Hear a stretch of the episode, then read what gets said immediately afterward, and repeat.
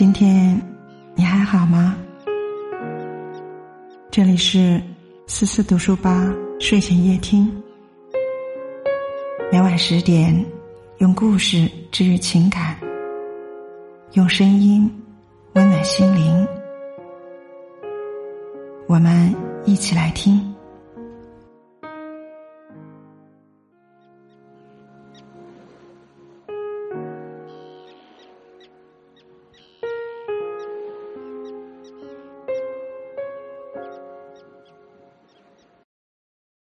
今天和大家分享的文章是：衡水中学翻车，惊醒无数父母。对孩子最大的残忍，就是在学习上放任自由。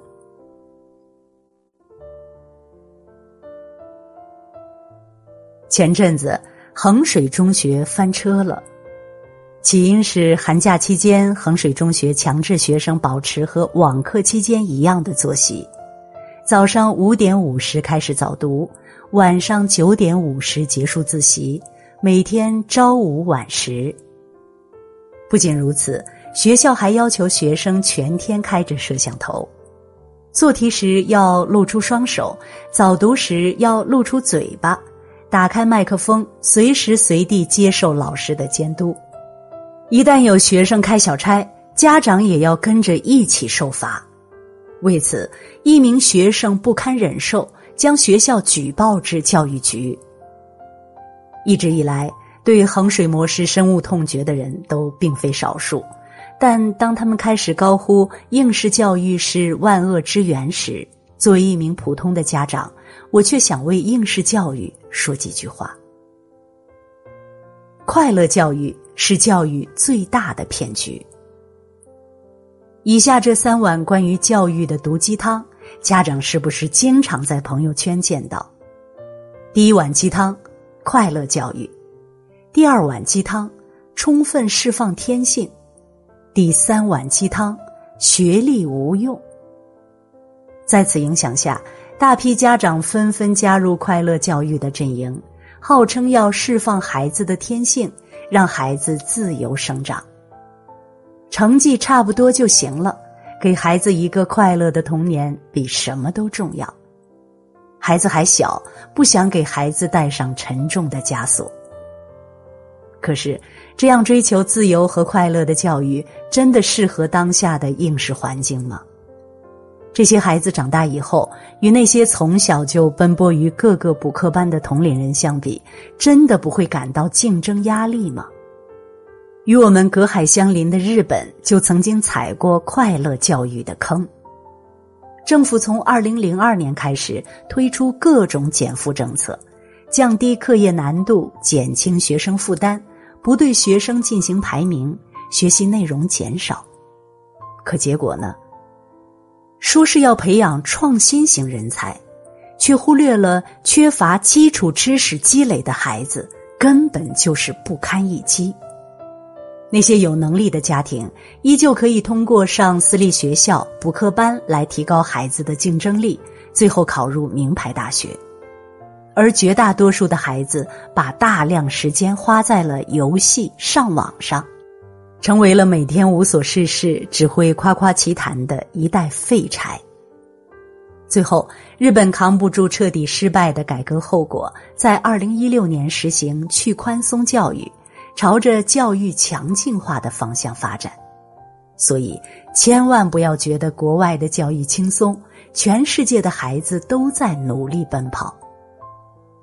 在美国，只有百分之二十六的学生能进入私立学校，成为精英，所以普通人家的孩子们必须付出百分之百的努力。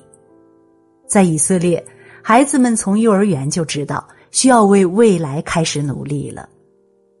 事实证明，孩子未来想在千军万马的竞争中脱颖而出，必须要学习，必须要吃苦。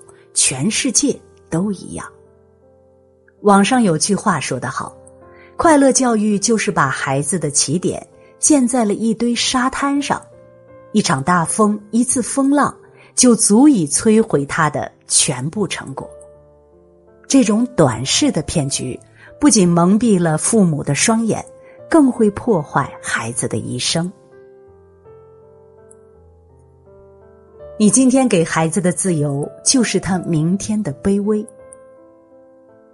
前不久，浪姐郑希怡在一档综艺节目中谈起了自己的育儿理念，引起争议。她说自己的女儿现在五岁，给她报的学校只需要学种菜，七岁之前孩子都不用写字。他还自信的认为，孩子只要快乐就好了，自己可以顶得住那个压力。这样放任自由的育儿方式，引得田亮当场回怼：“你顶得住压力？”你孩子顶得住吗？孩子告诉你说我很不开心，为什么别人都可以，我不行？该怎么办？是啊，这样的教育方式也许适用于明星，但并不适用于绝大多数的孩子。对于我们普通家庭来说，读书就是人生最好的出路，更是改变命运的唯一途径。也许有些家长会说。我的孩子，我只希望他安稳平凡的过一生就够了。可是，就算你能够接受孩子的平凡，你的孩子能够接受自己落入尘埃吗？他的人生真的会幸福吗？一个人的幸福指数往往是由这两个指标决定的：尊严和自由。当你的孩子长大，因为学历不够，被人屡屡拒之门外时，当他辗转于工厂、工地，历经风吹日晒，被迫干着最苦最累的活计时；当他的尊严和自由被现实无情撕成碎片时，又何谈幸福二字？曾经在知乎看过一个博主的经历：父母从小就对他备受宠爱，不爱学习，到处疯玩家人也由着他来，只要他开心就好。后来他高中没毕业，就和一群狐朋狗友出去打工，但因为身无长技，换了 N 种底层职业，如今年过半百，还在风雨中飘摇。最后他感叹道：“如果当初我能坚持读书，如果我的父母能逼我一把，也许今天就不用如此奔波，也能让家人过上更好的生活。”是啊，孩子十八岁之前是快乐。可是，十八岁到八十岁这段漫长的人生，他一定会为曾经的快乐和放纵付出惨痛的代价。缺乏一技之长的孩子，注定未来只能处在最低层、最廉价、最卑微，也最容易被替代的位置上。这是不争的事实，也是最残酷的真相。所以，父母一定要明白。孩子现在每一个虚度的日子，都是通向平庸人生的滑梯。你今天给他的快乐与自由，就是他明天痛苦与卑微的根源。教育路上，千万不要指望孩子自觉。前几天，一则游戏防沉迷存在漏洞的新闻被顶上热搜，引起不少争议。其中不少父母指责一些游戏的防沉迷系统存在漏洞，使得自家的孩子钻了空子，沉溺于游戏无法自拔。评论区有网友则一针见血：与其要求一款游戏适配十四亿用户，不如让家长在源头把好关。孩子是自己的，如果连自己都放弃了，没有人愿意帮你捡起来。深以为然。身边就有不少父母，在孩子年纪尚小时，因为自身的懒惰和懈怠，对孩子放任自流，不管不顾。等到孩子大一点儿再想去管教他、督促他养成好习惯时，发现举步维艰。尤其是在学习方面，经常一言不合就上演鸡飞狗跳的家庭闹剧。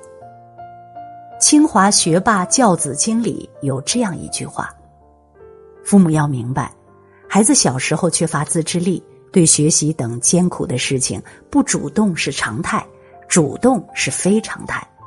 因为知识积累本来就是一个枯燥、重复，甚至有点痛苦的过程，很难坚持下去。对于心智发展尚未健全的孩子来说。”产生畏难心理，想要放弃也是正常的。作为父母，一定要及时的逼孩子一把，给到他恰到好处的管束。学习的路上，千万不能放任自由，指望孩子能自觉。每位优秀自律的孩子背后，都站着虎爸狼妈。就像广西双科满分状元杨晨玉的妈妈，她从小就注重培养孩子的学习自律性，还引导他阅读、看科普纪录片，拥有自己的兴趣爱好等。谈到养育孩子的经验，他指出。一定要在孩子没有自主思考能力的时候监督养成习惯，监督的过程很痛苦，你得时时刻刻监督着他，留意着他。但定型以后，后面的路就好走了。每一个自律自觉的孩子，都少不了父母的长期陪伴、严格监督和正常管教。父母一定要趁孩子还小。培养起孩子自律的好习惯，给他未来的人生打下基础。我们保护不了孩子一辈子，如果现在不逼孩子学会七十二变，将来谁会替他抵挡八十一难？决定孩子一生成败的关键，往往就在那几年。最近，吐槽大会迎来了第五季，作为一手打造了这个现象级综艺的策划人。事业和名气双丰收的李诞，却在采访中感慨道：“我目前人生最大的遗憾，就是没有考上名校。”他坦言，自己初中毕业时考了全校第一，可是后来，他高中时受外界影响疯玩了几年，导致后来成绩下滑，高考时错失了好学校，也错失了最初不少的发展机会。要知道。学习的过程就像是一场漫长的马拉松，每一分每一秒都很宝贵，稍有懈怠便会被人远远抛在后面，再怎么努力也是于事无补。开学之后，不少家长表示解脱，我终于可以摆脱神兽的折磨，不用天天跟他操心费神了。可是开学之后，父母真的就安心了吗？要知道。学校只是起到一个传授知识的作用，父母才是孩子永不退休的班主任，才是孩子真正的人生导师。所以，无论任何时候，父母都绝对不能忽略孩子的学业。孩子一生要做的选择很多，但往往最关键的那几年，就足以定义他的一生。有的孩子咬牙坚持下来了。最终等到春暖花开，前方一条条康庄大道任君选择。